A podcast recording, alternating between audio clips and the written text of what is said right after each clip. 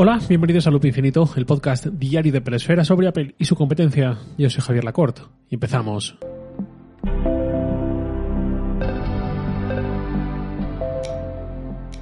Hay algunas verdades absolutas en el universo. Una es que una hora tiene 60 minutos, otra es que el agua hierve a 100 grados centígrados y otra es que cuando se presentan nuevos Mac, mi correo electrónico se llena de consultas, que me compro, que amplío, que no amplío, que me sale mejor y todo esto. Ahora que se ha presentado el Mac Mini eh, M2, el M2 Pro, los MacBook Pro nuevos también y tal, pues surgen dudas. Y uno de los temas que más me habéis comentado, mm, que más vueltas se le suele dar, es algo así como, quiero un Mac, no quiero el básico, sobre todo pensando en un MacBook Air, un Mac Mini, eh, quiero ampliar, pero todo no puede ser que hago, ¿no? ¿A qué le doy prioridad? Y es un problema que las ampliaciones de los Mac son una auténtica leña. Pasar de 8 a 16 GB de memoria son 230 eurazos y si quieres pasar a 16 a 24, otros 230 eurazos, casi 500 en total. Mismo precio que tiene cada ampliación de almacenamiento, de 256 a eh, medio tera 230 euros. ¿Quieres un tera? Pues casi 500 euros. ¿Quieres dos teras? Pues mm, casi 1000 euros, no más de 900 euros. Es de locos. Sobre todo porque, recordemos, el precio del Mac, el mini en este caso, son 720 euros, modelo base. Y no es que estés pagando 500 por un SSD de un tera aparte, digamos, es que estás perdiendo el de 256 gigas que ya te venía incluido. Son precios muy altos y son precios por los que hay que pasar porque no te queda otra, porque ya va todo integrado y eso también hace que eh, en parte entendamos que se encarezcan. Pero es que luego pasa lo que pasa, ni siquiera el que se compra el Mac pensando en darle una vida útil muy larga de 7, 8, 10 años, le encaja en el presupuesto todas las ampliaciones que podría eh, poner o que le apetecería poner. Y ocurre mucho esto quiero 16 gigas, ¿no? Para asegurarme un futuro sin muchas frustraciones y quiero medio tera de SSD porque qué menos a 7 años vista, pero es que todo junto es un pastón. Y aquí entra en juego una cosa más. Una cosa es que Apple nos cobre las ampliaciones a precio de oro y otra es que lo haga incluso con el paso del tiempo y no haga rebajas de ningún tipo, casi de ningún tipo. Es decir, si hace, pongamos, 5, 8, 10 años tuviste que comprar memoria RAM o un SSD, sobre todo SSD más que disco duro, y recordáis el precio que pagaste, seguramente si lo comparáis con el precio actual al que se puede encontrar en cualquier tienda, eh, pues hace unos años seguro que fue mucho más caro, ¿no? Los precios han caído en picado por la propia evolución tecnológica, escalas, por todo lo que sabemos. Y bueno, eh, para Apple no es así. Para Apple directamente eh, mantiene muchos precios. Por ejemplo, el precio de equipar los 32 GB de memoria, ahora unificada, antes RAM, en, un Mac es el mismo ahora que hace cinco años. Eh, todo esto me ayudó mucho mi compañero Antonio Sabán de Genbeta, sacando precios del archivo y tal. Vale que la memoria unificada no es exactamente igual que la memoria RAM, pero han pasado cinco años y los precios es que han caído. 16 GB de RAM en aquella época costaban entre 150 y 200 euros más o menos. Hoy en día cuestan entre 50 y 60, pero Apple te las cobra exactamente igual, 460 euros. Recuerdo, una vez más, quitando el módulo de 8 GB que ya incorpora, no dándote ambas cosas, con lo cual el agravio es mayor. En un Mac Pro como el mío, el M1 Pro de 2021, pasar a 64 GB de memoria cuesta casi lo mismo que hace 3 años, 920 euros frente a 960, es decir, pues más de 900 menos de 1000. Y más allá de los precios de ampliaciones, que son muy altos, y peor aún se mantienen bastante estáticos con el paso de los años, hay otro tema que es la cantidad de tiempo que llevamos viendo los Mac, casi todos los Mac, con 8 GB y 256 GB en su modelo base. Llevamos 7 años en los que todos los MacBook vienen con esos 8 GB de serie. Ahora los Pro ya vienen con algo más, con el doble, con 16, eh, pero ese mínimo, esa base de 8 lleva demasiado tiempo. SSD creo que más o menos lo mismo. En 7 años vale que ha llegado Apple Silicon, vale que estamos todos eh, con el flequillo hacia atrás del rendimiento que tienen los nuevos Mac, vale que memoria unificada no es eh, lo de antes, es mejor pero más costoso, pero francamente creo que ya va siendo hora de abrir un poco la mano. Como decía, si queremos un Mac, no queda otra. Mm, no queda otra que priorizar y estirar hasta donde podamos, que seguramente eso es al final lo que motiva a Apple a mantener esos precios, ¿no? Como no les va mal, como les compensa mm, y pueden hacerlo, pues lo hacen. ¿Cuál suele ser mi consejo con este tema? Queremos comprar un Mac. La burra no nos da para tanto. Me gustaría ampliar varias cosas, pero no puedo llegar al precio de tanta ampliación ¿Qué debería priorizar? Por supuesto, depende mucho de qué vayamos a hacer con el Mac exactamente, pero en general, como punto de partida, mi consejo es priorizar memoria. Si tenemos que gastarnos el dinero en algo, eh, ampliemos memoria antes que almacenamiento. Pasar de 8 a 16, incluso si puede ser 24 y no nos duele demasiado, todavía mejor, eh, mejor que otra cosa. ¿Por qué? Porque para el almacenamiento, cuando el almacenamiento se convierte en un problema, hay algunos parches más o menos satisfactorios. Hay formas de hacer que ese sea un problema menor. Con la memoria unificada es imposible eh, reemplazar o ampliar en el futuro, no hay parche alguno. Lo que compres hoy es absolutamente definitivo. No sé si había alguna fórmula posible de ampliación que salió en su momento, pero seguro que es mucho más tediosa, muy complicada y seguramente casi o igual de costosa que, que lo otro. Entonces, mi consejo siempre es pensar que lo que alguien compre hoy es absolutamente definitivo. Y además la evolución tecnológica y de la web es la que es. Cada vez necesitamos más. Las aplicaciones cada vez ocupan más, hacen más. Las webs en pestañas que tenemos abiertas también consumen más recursos.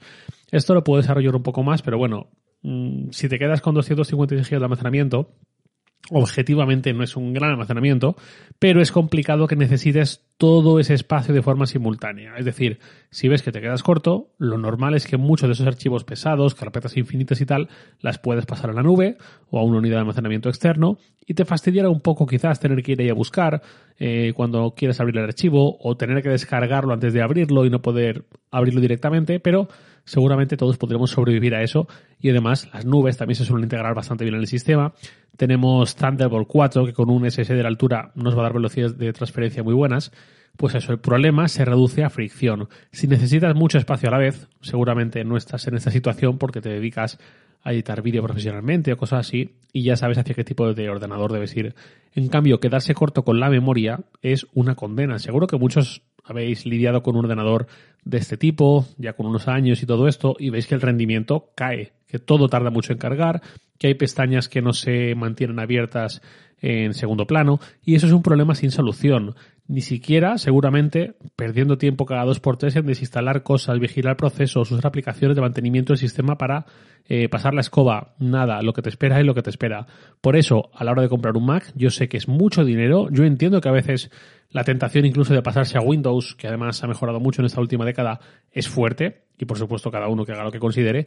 Pero mi consejo, y si alguien no lo quiere tomar, pues no pasa nada, es que seamos algo generosos. Eh, sobre todo si usamos mucho el Mac. Porque si es un ordenador para trámites ocasionales, para tenerlo por ahí por casa, pues es otra cosa.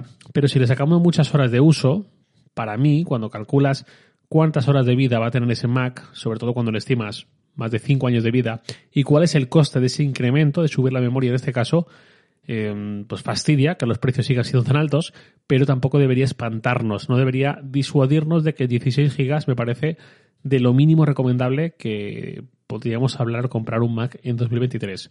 Insisto, según el tipo de uso, según también qué vida le vayamos a dar al ordenador. Si en dos años sabes que lo vas a cambiar por el motivo que sea, pues igual tampoco hace falta esa ampliación, pero si solo vas a, bueno, al revés, o si vas a leer noticias y revisar el correo, pues lo mismo, igual no te hace falta la ampliación, pero mi consejo es ese, que con compras ya de cierta envergadura, un ordenador, un coche, eh, cosas así, siempre es mejor pensar a largo plazo y no pensar únicamente en el papel que me va a hacer este producto ahora mismo, sino eso, en cuántos años espero tener yo este producto antes de reemplazarlo? ¿Qué vida me espera o creo que me puede esperar? ¿no? ¿Y cómo se ajusta este producto a esa vida futura? Por hacer el símil con el coche. Si tengo más de 30 años, me he casado y no tengo hijos, pero la idea es que lleguen, ¿me compensa comprarme un descapotable biplaza? Pues eh, seguro que lo disfrutas mucho, pero parece bastante probable que más pronto que tarde te va a tocar mirarte otra cosa. Eh, o al revés, estoy soltero y quizás me eche pareja, pero sé que nunca voy a tener hijos porque no los quiero. Me compensa comprar un Volvo de siete plazas. Pues seguro que es muy chulo, pero igual no es la compra óptima. Pero bueno, que si te gusta, allá tú, ¿no? Con un Mac es lo mismo. Eh, hay que pensar en el avance de su vida útil. Yo tuve un error en ese sentido. quizás recordéis, los más veteranos del lugar, que en enero de 2020, hace tres años, pasé de un MacBook Pro de 2016 a un MacBook a secas de 12 pulgadas, eh, aquellos tan pequeñitos que ya han sido descontinuados. En ese momento, eh, bueno, me enamoraba ese MacBook, un solo puerto tan ligero, ¿no? Conceptualmente me entusiasmaba. Eh, ¿Qué ocurrió? Que los meses anteriores a comprarlo, justo en esa época, yo salía de media a un viaje a Madrid por semana, haciendo noche, salía a un viaje a Valencia cada dos fines de semana a casa y además había estado viajando también unas cuantas veces fuera en esos últimos meses, viajes de prensa y tal. Entonces venía de unos meses donde inconscientemente estaba valorando muchísimo un portátil ultra ligero y el MacBook me sedujo y dije, pa'lante. Independientemente de que al mes y medio nos confinaran a todos y no viajásemos ni saliésemos de casa mucho tiempo, con lo cual mi argumento para ese portátil se fue al traste, eso al fin y al cabo era una situación excepcional que nadie podía prever, nadie podía controlar, yo debería haber tenido, y eso sí que era culpa mía, yo debería haber tenido la vista un poco más larga y pensar que ese portátil se me iba a quedar muy corto en potencia a medio y largo plazo, aunque en el corto plazo me resultase muy satisfactorio mover un portátil que no pesaba ni un kilo. No es una gran idea pensar únicamente en el uso que le vamos a dar hoy, mañana y pasado, sino que Mm, es mejor pensar qué es lo lógico que ocurra en los próximos años, ¿no? Y cómo vamos a estar. Luego la vida siempre te sorprende y te lleva por caminos inesperados, pero por lo menos actuar con esa base lógica. Y a partir de ahí decidir. Y nuevamente, ante la duda, mi consejo, ampliad memoria. Luego hay muchos matices y, y muchos usos distintos y cada uno puede tener respuestas diferentes, pero como punto de partida, ampliad memoria. Que a lo mejor hoy nos fastidian mucho los 230 euros y no apreciamos mucho el salto tampoco, pero dentro de 3, 4, 5 años no nos acordaremos de los 230 euros y tendremos un uso del Mac mucho más satisfactorio. Voy cerrando eh, el episodio con una duda concreta, esta sí, de un oyente. Os leo. Buenos días, Javier. Soy Sergio Collado, un abogado de Jaén. Escucho tu podcast desde sus inicios. Es un básico todas las mañanas. Sé que tiene muchísimos emails pendientes y muchas consultas y yo encima te más trabajo. Bueno, el caso es que desde hace un tiempo vengo buscando la forma de sincronizar los eventos de recordatorios en el calendario. He buscado a través de atajos, pero no hay manera. He probado Fantastical, pero no terminaba de convencerme. Me pasa como a ti, que mi vida gira en torno a la aplicación de calendario, ya que ahí lo agendo todo. Pero también uso recordatorios para ampliar cierta información de tareas. ¿Sabes si hay alguna forma de sincronización? De tal forma que el deadline de un recordatorio me aparezca en el calendario. Muchas gracias de antemano, un saludo. Pues muchas gracias a ti, eh, Sergio. Complicada cuestión. A ver, eh, no, creo que te vaya a dar una respuesta demasiado satisfactoria, pero al menos sí que te voy a decir cómo oriento yo este tipo de aplicaciones y usos y lo mismo te resulta útil. Eh, yo nunca he integrado los recordatorios en la aplicación calendario, ni lo he querido hacer. ¿Por qué? Eh, hay algunas aplicaciones que sí que lo hacen y, luego voy con el tema de aplicaciones. Pero en general, conceptualmente, mi punto es que una cosa son las tareas y otra cosa son las citas. Las tareas van a la aplicación de tareas, las citas van al calendario. Sé que a veces hay mm, algunas cuestiones que se solapan un poco, pero de verdad que para mí eh, no tiene mucho sentido o no veo deseable mezclarlas en una aplicación como el calendario, aunque a priori pueda parecer que sí. Pongo un ejemplo. La semana pasada me, fui a renovar el DNI. Esto lo, comenté en Twitter y en Mastodon y, bueno, generó cierta conversación. Eh, yo la anterior vez que me renové el DNI, el pasaporte, fue en 2018. Y en ese momento, em, eh, según salía de la comisaría, añadí el recordatorio pedir cita previa del DNI. Es decir, os hablo de 2018, de hace eh, de mayo de 2018. Yo eh, me apunté, eh, o, mejor dicho, me puse ese recordatorio para cuando faltaran tres meses para que expirara, creo, o seis meses, ya no recuerdo bien los datos, pero bueno, me puse ese recordatorio pensando en muchísima anticipación, porque además, justo además es, últimamente se ha complicado un poco lo de pedir cita previa para DNI en muchos sitios, pero bueno, es otra cuestión. La cosa es que yo me puse un recordatorio para pedir cita previa con mucha anticipación, no con un año, porque no te puedes renovar el DNI así porque sí, con tanta anticipación, tienes que cumplir ese cierto espacio de vigencia, digamos.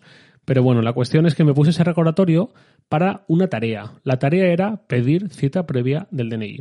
¿Y eso cuándo lo puedo hacer? Lo puedo hacer cuando yo quiera. Es decir, no hay nadie esperándome eh, como si me esperaban, digamos, en la comisaría cuando tú tenías la cita, sino que pedir cita previa es algo que yo puedo hacer en el momento en que yo quiera. Tengo unas fechas de las cuales no debería pasarme, una fecha, en este caso, eh, flexible, no pasa nada si no lo pido ese día y me espero dos, tres o doce días más.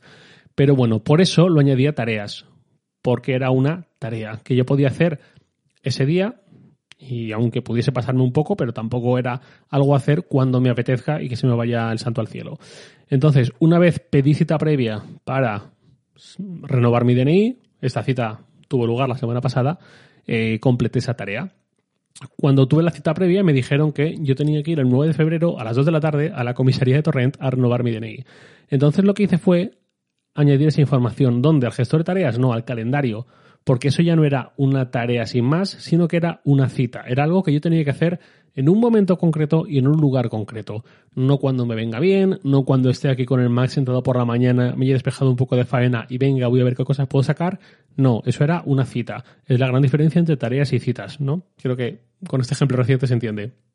Entonces, em, eh, por eso nunca he visto mucho sentido a mezclar estas cosas. Insisto, hay veces que puede que tenga cierto sentido, pero en general para mí las tareas son una cosa, las citas son otra. Em, con esto os digo lo mismo que os dije hace, hace unos días con lo de las reglas personalizadas en la aplicación main nativa del Mac y tal.